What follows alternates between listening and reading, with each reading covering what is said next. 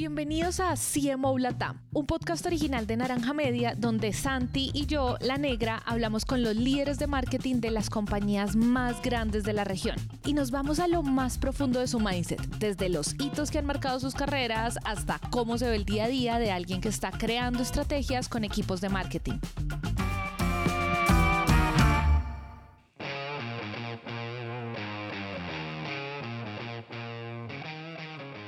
En el episodio de hoy hablamos con Catalina Gómez Maldonado, gerente de mercadeo de Mercedes-Benz Colombia. Pero antes de asumir su rol en esta marca de carros de lujo, Catalina tuvo una especie de epifanía y justo con esta historia empezamos la conversación. Cuando estaba en Parque Arauco, dije, estoy mamá de venderle a la gente cosas que no necesita.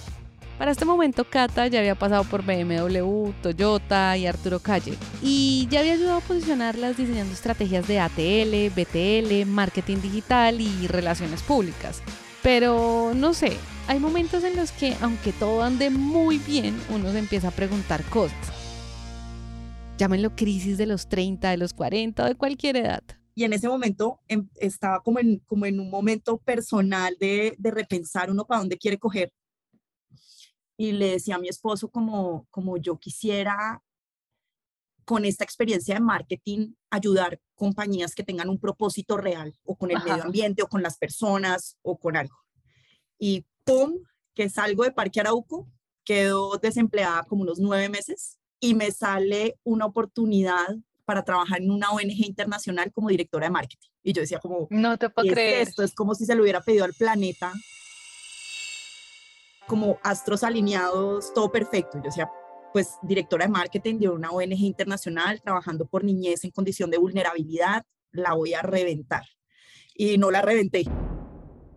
De las industrias más difíciles, porque todo lo que funciona en marketing, entonces, por ejemplo, hacías torneos de golf y vendías 20 carros, hacías un lanzamiento, hacías un desfile y todas las marcas pico en ventas. Eh, hacías una campaña y de un momento a otro con una, con una, buena campaña, una exhibición chévere, vitrina, como con un 360 completico, eh, reventabas los números. Y aquí haga torneo de golf, pues obviamente decíamos, ¿quiénes tienen poder adquisitivo en Colombia? Niveles socioeconómicos altos. ¿Qué juegan? Golf, hagamos un torneo. No, no recuperé ni la inversión.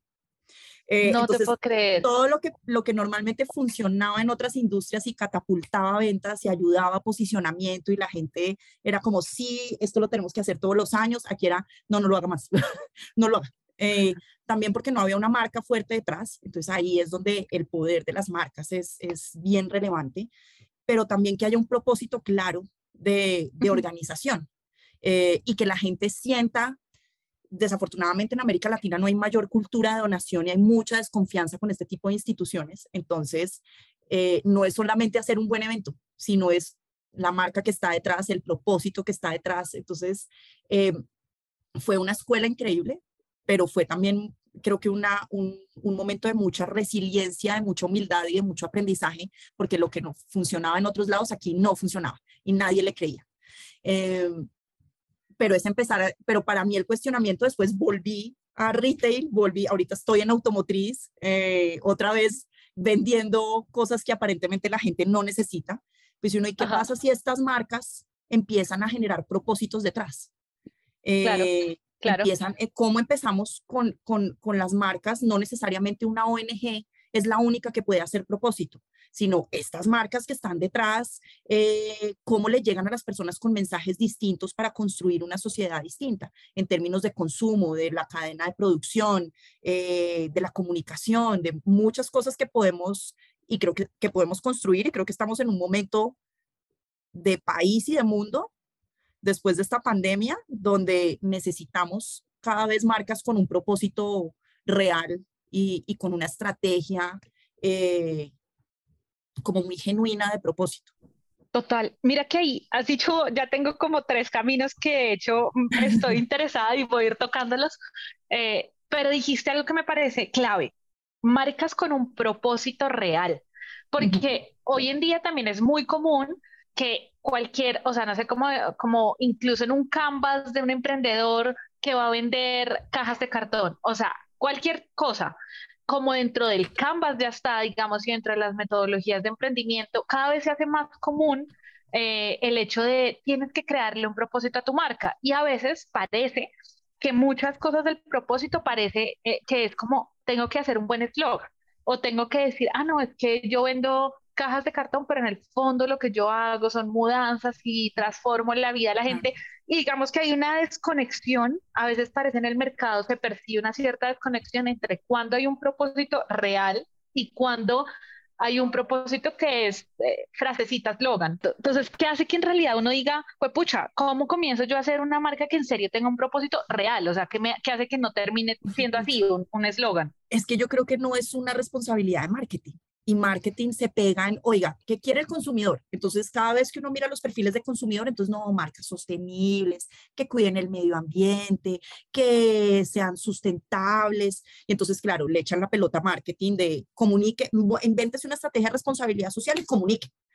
Y uno dice, cuando, cuando hay una, una genuina responsabilidad de compañía es pensar desde, desde su concepción de producto, desde cómo está fabricado, en dónde está fabricado, cómo es la calidad de vida de esas personas que fabrican los productos, con qué está fabricado y cómo el producto cuando lo vendes tiene un impacto posiblemente en, en una comunidad. Entonces, si vendes cajas y entonces transformas la familia que compró esa caja, pero ¿qué pasa con la caja cuando la desechas? Qué pasa con esas comunidades que tienes alrededor, cómo, cómo tienes cada vez más compras inteligentes y no es compra y compra y compra y compra y compra y compra y compra a la lata, sino, sino cómo logras comprar con conciencia, lo necesito, no lo necesito. Por ejemplo, he visto solo una marca hace poco en redes sociales que en un día, creo que fue en un día sin IVA, le decía a la gente, oiga, chévere que nos compre, le va a salir hoy la compra más barata, pero revise si necesita esa prenda. Revise cómo la puede combinar, si, si en realidad la necesita y le hace falta. Y yo creo que esos mensajes conectan mucho más que sí, cómpreme, cómpreme, cómpreme y mire que estoy ayudando a niños o mire que estoy ayudando a esta comunidad, pero mientras tanto la fábrica contaminando, ni idea la posventa cómo contamina, o sea, entonces Total. hay que mirar las, las compañías como un todo para, para definitivamente creer, crear un propósito que sea marketeable y no a través de marketing inventarnos un propósito que no tiene una conexión real ni con el producto, ni con el servicio, ni con la marca, ni con, ni con nada de la compañía. Total, yo creo que es, va como un poco de como coherencia, ¿no? Como que a veces a marketing nos piden comunicar cosas que al final, por más que te que trates de, de ponerle una buena estrategia, cuando en la estrategia no hay coherencia en el producto, o sea, uno, uno se le cae porque uno ni por más trata de comunicar algo que al final llega un momento en el que, bueno, eh, eso lo vemos en muchísimas marcas que incluso uno nota la incoherencia en los comentarios de sus redes sociales, por ejemplo, por más que se esfuerzan en decir una y otra vez que no son esto o aquello, tú lees los comentarios y vas a ir en dos, tres publicaciones para notar que todo el mundo está enfrentando un problema con esa marca y que la marca parece que simplemente lo tapara, como, como que hacen los de marketing para que nos hicieran sordos y, a veces mudos en muchos aspectos de la empresa solo por esa falta de coherencia. Y es que además son, son decisiones incómodas de compañía, porque cada vez como consumidores queremos tener más y pagar menos.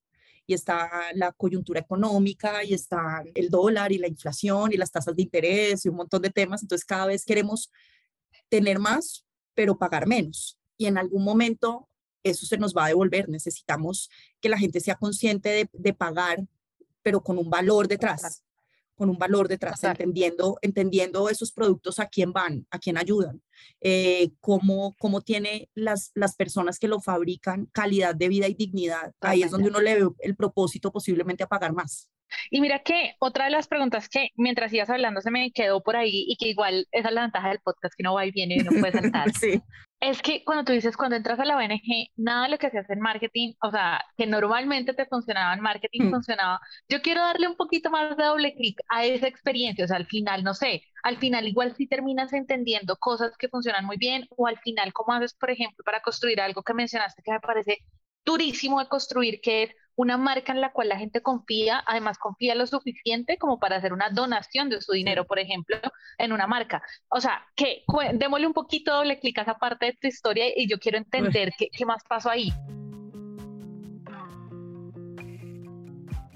Digamos que esta era una, una ONG que en Colombia siempre ha, tiene 50 años, o sea, de trayectoria en Colombia, es una ONG de origen inglés, presencia en, en más de 40 o 50 países, con un propósito muy claro en términos de impacto de comunidades, que era velar por la igualdad de las niñas y, por, por el acceso a sus derechos. Pero cuando uno entraba ya a la realidad y ver una ONG como un negocio, como un modelo de negocio, no como un negocio, sino como un modelo de negocio, donde al final pues tienes un impacto en personas. Uno veía que siempre ellos vivieron de, de cooperación internacional, nunca se preocuparon por construir la marca, por hacer una construcción de marca tanto en empresas como en personas. Eh, recibían cooperación internacional y ayudas del, gobierno nacional, entonces pues con esos recursos podrían, podían operar. Cuando llega el acuerdo de paz, Colombia ante el mundo empieza a ser como un país en, digamos que en vía de desarrollo. Ya, ya no hay guerra. Entonces los recursos de cooperación internacional empiezan a migrar a otros conflictos en el mundo. Y entonces ahí esta ONG dice, miércoles, tenemos que buscar la sostenibilidad financiera, busquemos una estrategia, alguien conocedor en marketing que pueda generar recursos tanto en empresas como en donantes. Ahí llego yo. Eh, entonces dije, buenísimo, hay empresas para explorar, personas, eh, un montón de eventos, alianzas, y cuando te empiezas a, a desarrollar toda una estrategia, mira, el solo hecho el presupuesto te dicen tienes X plata y uno normalmente con ese presupuesto dice yo traigo dos o tres veces más. Y aquí ya llegó un momento en que era como, como esos ROIs no entrar a pérdida, porque casi todas las estrategias daban pérdida, todo daba pérdida y todo lo que intentabas daba pérdida. Y muchas veces era por falta de, de expertise del equipo, porque es una industria que no tiene ese mindset de marketing, un mindset comercial, porque puede estar inclusive mal visto, porque, porque es mercantilista. Y dice, no necesariamente. Hay que buscar cómo comunicarlo de una forma respetuosa al mindset de organización, pero que al final nos ayude a traer recursos para impactar más personas. Entonces, empezar a abrir puertas en empresas donde uno decía, vengo de, y decían, ¿quién? Y decía, si supiera el tamaño de organización que hay detrás, entonces empezar a abrir la puerta y maletear literalmente eh, fue un trabajo que, por ejemplo, yo nunca había hecho. A mí siempre me llegaban en las grandes marcas eh, me llamaban y yo me podía dar el lujo de decir, no, muchas gracias, no lo necesito. Ahí entendí lo difícil que es para todos los que nos prestan servicios en marketing abrir una puerta, porque yo me la pasé abriendo puertas en todas las compañías y un proceso y empezar a entender, bueno, esta compañía no tiene una estrategia de responsabilidad social. ¿Cómo yo, a través de mi ONG, le, le, le transmito una estrategia de responsabilidad social que haga sentido con su negocio y que, nos, y que él se, se, digamos que pueda empezar a ver la importancia de ser responsable socialmente y que a mí me traiga recursos. Pero te digo que, que, la curva de cierre de, de, esas, de esas alianzas podía durar un año. Oh, porque no es una prioridad en las compañías que de consumo, no es una prioridad en, en, en, en las marcas como en la que hoy en día estoy, estamos en el mes a mes, ¿qué hubo? ¿Cuánto vendió? ¿Cuánto vendió? ¿Cómo va el share? Este producto está caído, ¿cómo va la rotación de inventarios? Entonces la responsabilidad social pasa a último, al último en la cadena. Total. Si no hay precisamente una, una concepción de, de mi producto, debería ser socialmente responsable desde el minuto cero. Y eso creo, siento que es a lo que tenemos que migrar en algún momento. Mira que además, dentro de las cosas que dices, hay una con la que sí siento como incluso eh, eh, en, como en efecto personal que me pasa y es que sí pareciera como que sucio, entre comillas, hacerle marketing a una ONG, ¿no? Como meter plata en campañas, como, como que porque te estás gastando la plata acá y no, qué sé yo, y, no, coges esa misma plata y estás utilizándola para hacer el impacto que se supone que tú me dices que estás haciendo. Y eso eran gran, gran parte de los cuestionamientos, pero cuando uno mira modelos de ONGs en otros mercados, muy transparentemente dicen, mire, el, del 100% de su donación, el 70% se va a impacto en comunidades de estas maneras. Y el 30% es para la operación y para traer más recursos. Entonces, cuando lo transparentas de esa forma, yo creo que, y esos son modelos mucho más europeos y, y, de, y de, Canadá, donde esa es la forma de, de trabajar. creo que a América Latina todavía le falta mucho en ese, en ese aspecto. Y eso dificulta precisamente esa labor de marketing, porque te dicen, no, pero es que yo no le voy a dar a la ONG para que pague para que pague el aviso de prensa o yo no le voy a dar para que pague el recibo de la luz. Y uno dice, pero es que si no, ¿cómo operamos? Totalmente, totalmente. Y ahí también me haces pensar, finalmente, digamos, ¿cuáles crees tú que son las claves o, o no sé si son las claves o aprendizajes eh, que te quedan de cómo comenzar a construir una marca. O sea, me parece que este, este reto que mencionas lo comparten muchas empresas, por ejemplo, en Colombia, y son empresas que a veces llevan 50 años en el mercado, nunca se han preocupado por construir una marca, pero lo más impactante es que cuando les toca por una crisis, por lo que sea, cuando dicen necesito ahora sí tener una marca en que apalancarme, hoy en día pasa mucho que entonces creen que, bueno, entonces ahora sí abramos el Instagram, sí, ahora sí abramos las redes sociales. Exacto, ahora sí actualicemos la página web que la tenemos por allá oxidada. Pero en realidad, digamos que si uno dijera, no, si usted tiene una marca desde hace muchos años y no ha construido marca, usted tiene una, una organización de hace muchos años y no ha construido marca, ¿por dónde empiezas? ¿O cuáles son esas cosas claves que uno debería estar viendo cómo hacer? Yo creo que siempre hablan de mirar afuera, de mirar qué necesita el consumidor, de entender el mercado, pero yo creo que para construir marca hay que mirarse adentro también y entender cuál es ese propósito de compañía y empezar a trabajar en, esos, en, en, ese propósito como un asset, como, como, como ese potencializador que te va a ayudar a, a, a ser sostenible en el tiempo como marca. Creo, que la fórmula a algunos les funcionará primero redes, eh, otros dirán paute de tetramillones y espérese. Yo creo que es una construcción lenta de persistencia, es de ensayo y error y de tener ese entendimiento interno de compañía pero también obviamente ese entendimiento del mercado y del consumidor y de lo que pasa alrededor para buscar esa estrategia como consistente en el tiempo que te permita ir abriendo caminos para posicionar la marca. Una marca no la posicionas de la noche a la mañana. Y creo que hace mucho sentido porque, porque incluso lo otro que yo pienso cuando uno se enfrenta a una empresa así o una organización así, es que igual uno dice, igual algo sí tenemos que tener poderoso desde que sigamos vivos 50 años o 40 años, a pesar de nunca haber hecho marketing. Entonces, no lo hemos creo explotado. que. Exacto. no lo hemos explotado. O sea, ¿cómo no, mostrarlo? No sabemos cómo comunicarlo. Entonces, por eso digo que también es mirar, mirar qué match hace eso que yo tengo adentro con lo que necesitan afuera y por ahí es el camino para empezar a construir, a construir marca. Cata, y ahora sí, ya quise el paréntesis, porque es que no me quería quedar sin ese paréntesis, porque además no es nada común. Creo que eres de hecho la primera invitada que ha pasado por una ONG. Entonces, como que quería, no me quería. Y con industrias de todos los estilos. Exacto. Entonces, no podía aprovechar ese paréntesis. Ahora sí quiero, digamos, volver un poco más a Mercedes-Benz, que es donde estás hoy, ¿cierto? Sí, sí, sí, sí. Eh, digamos que después de dar todo ese recorrido, vuelves a la industria automotriz y igual vuelves después de una reflexión de vida que, que suena como a esas decisiones de vida que me dicen, en serio, yo no me vuelvo a ir a una marca en donde no sienta ese propósito. Y ahora me da mucha curiosidad porque desde afuera, pues la verdad, la industria automotriz se ve, mm, no sé, no, no estoy segura si tú me dices cuál será el propósito de Mercedes-Benz. No se me ocurre así de primerazo cuál será, aparte pues de características que tienen las marcas y que han construido alrededor de su producto, de calidad, de eh, seguridad, de comodidad. Pero entonces cuéntame un poquito, digamos, cómo es que finalmente terminas ahora volviendo a, la industria automotriz, vuelves a Mercedes-Benz y qué has descubierto ahí a partir de esto de las marcas con propósito. Bueno, pues para mí regresar a la industria automotriz ha sido regresar a mi escuela, a la escuela de marketing, que en algún momento fue de abundancia y de muchas estrategias y de dinamismo y, de muchos aprendizajes, porque eran los que se arriesgan a, probar cosas nuevas de marketing, los que se arriesgan a, a ser disruptivos, los que necesitan conquistar el mercado siempre haciendo mucho ruido. Entonces, pues ese, esa escuela fue, fue muy interesante para mí.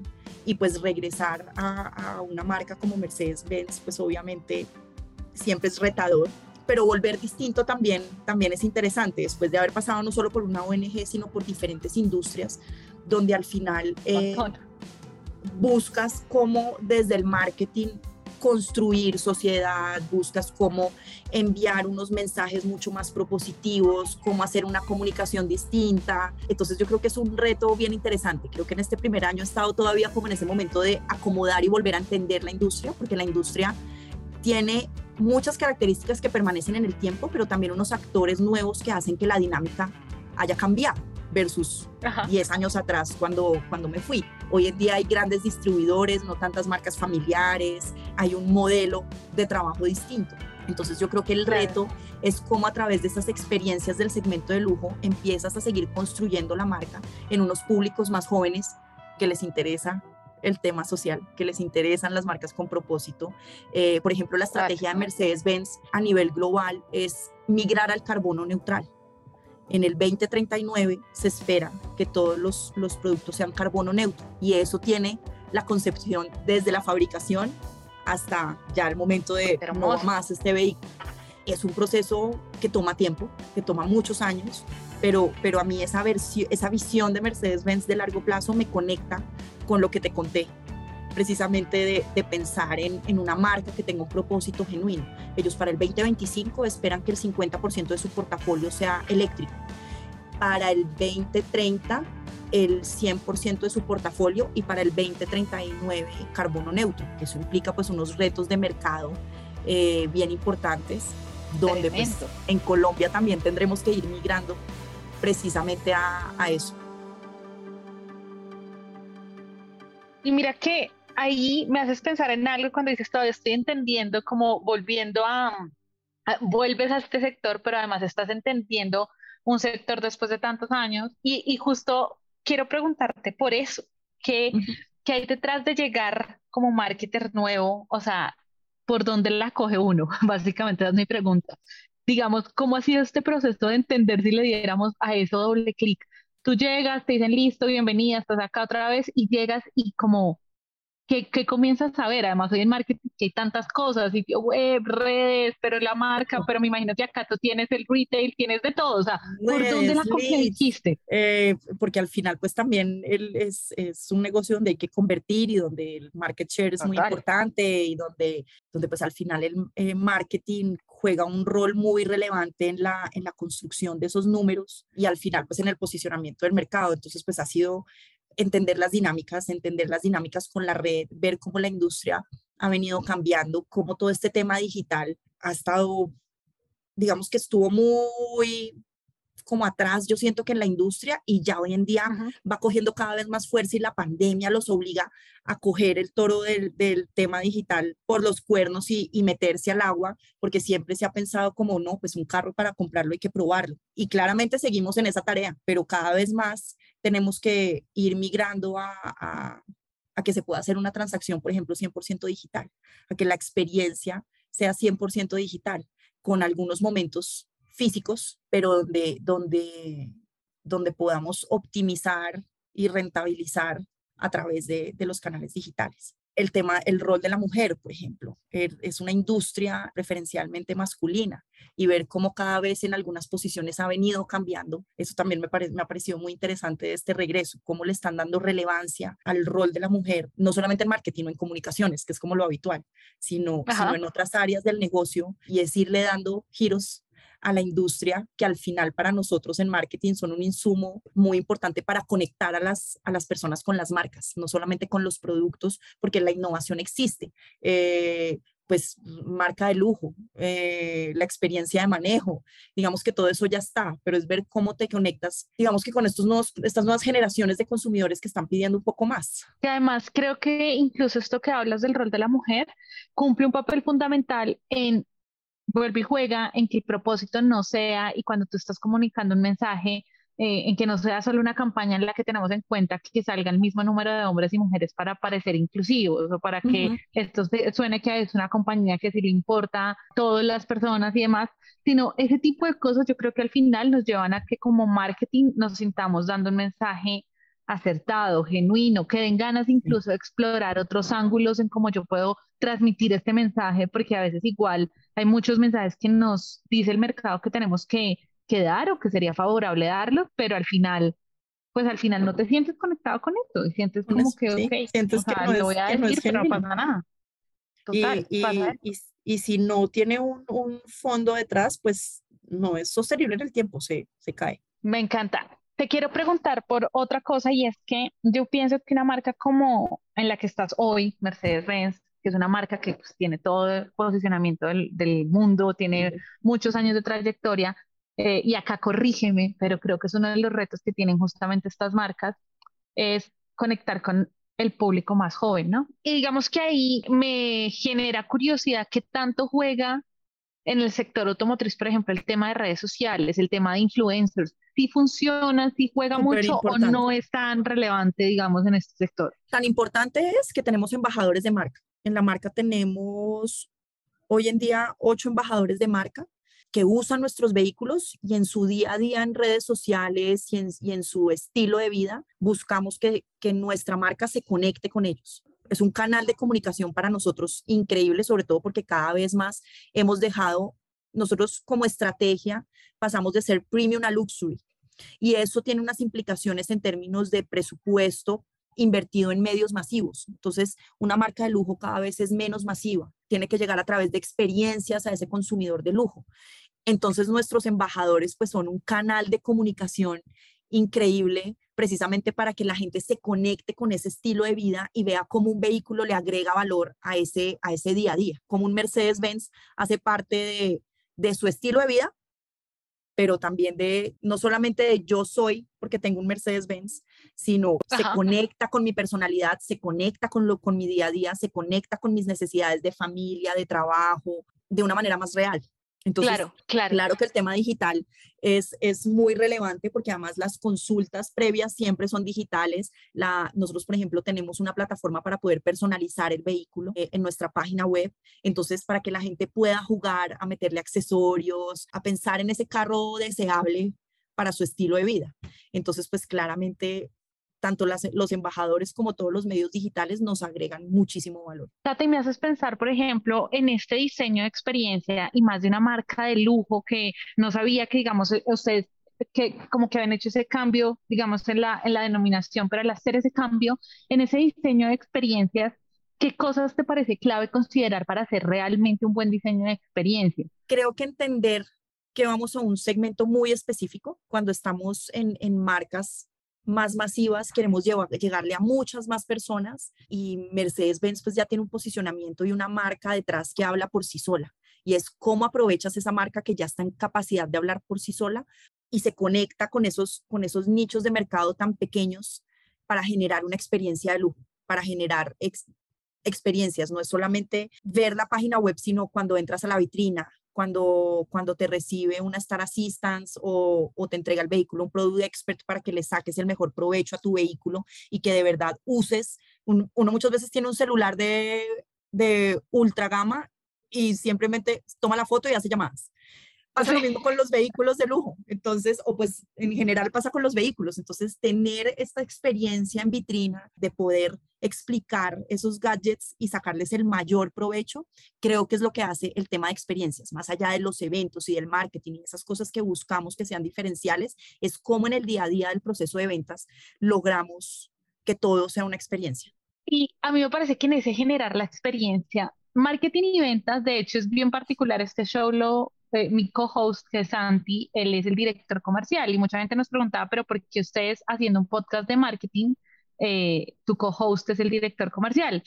Y justo porque como que entre los dos hablando, yo decía, es que justamente pasa eso, muchas veces parecemos dos áreas que las dos responden, o sea, las dos al final tienen que ir por esas ventas, pero... Eh, exacto, y las dos tienen presiones y demás, pero por lo general hay como una cierta pelea entre que ventas siente que marketing no le está aportando a la meta y marketing pues como que dice, fue pucha, con tu forma de hacer el proceso me acabas de dañar todo el diseño que digamos yo había pensado en una experiencia, por ejemplo.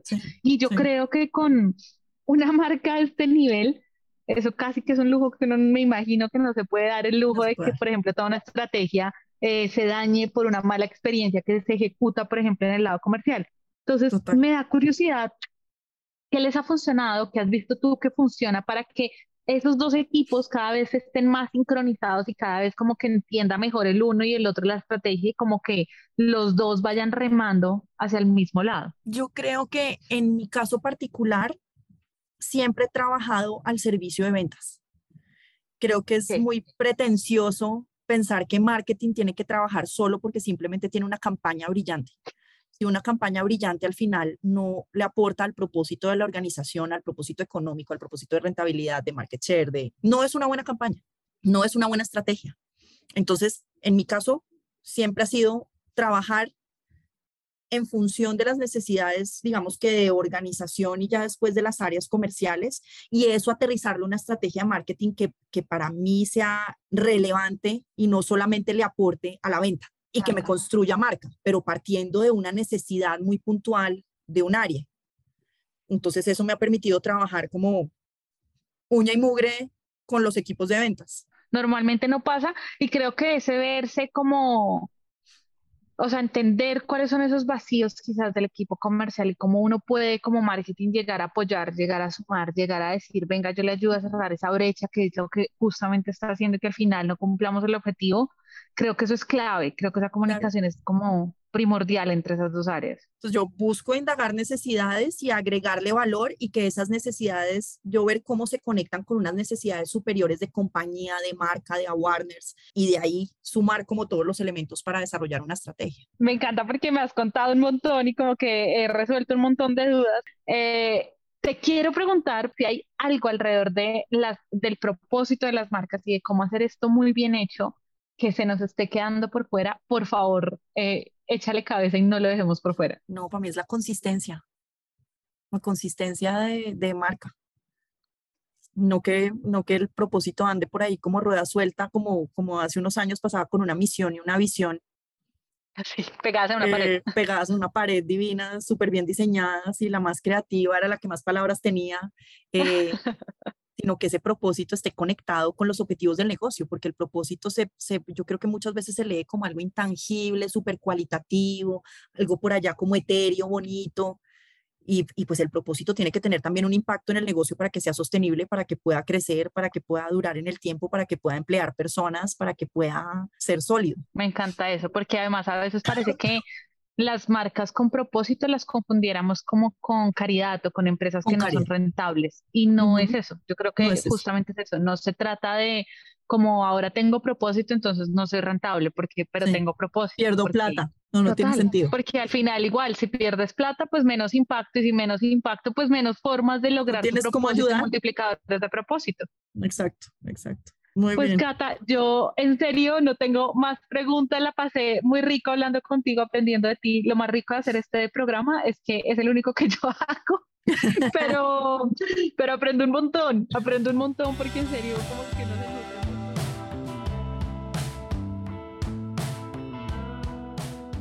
Le agradecemos a Cata por su tiempo. Recuerden que este es un podcast original de Naranja Media en el que también queremos mantener la conversación viva con ustedes. Así que pueden escribirnos por nuestras redes arroba naranjamediapod o por WhatsApp más 57 317 316 9196 o encontrarnos como arroba CMO-latam o en Instagram, TikTok y YouTube, así como se los acabamos de decir, donde les vamos a compartir los mejores momentos de nuestros invitados. Si les gustó este episodio, pueden suscribirse, darnos 5 estrellas, dejar una reseña. O si sienten que podemos mejorar, también escríbanos que en serio queremos escucharlos. La producción de este episodio estuvo a cargo de Juan Molina, edición por Ana María Ochoa, booking por Catherine Sánchez y diseño de sonido a cargo de Alejandro Rincón. Yo soy La Negra y nos vemos muy pronto.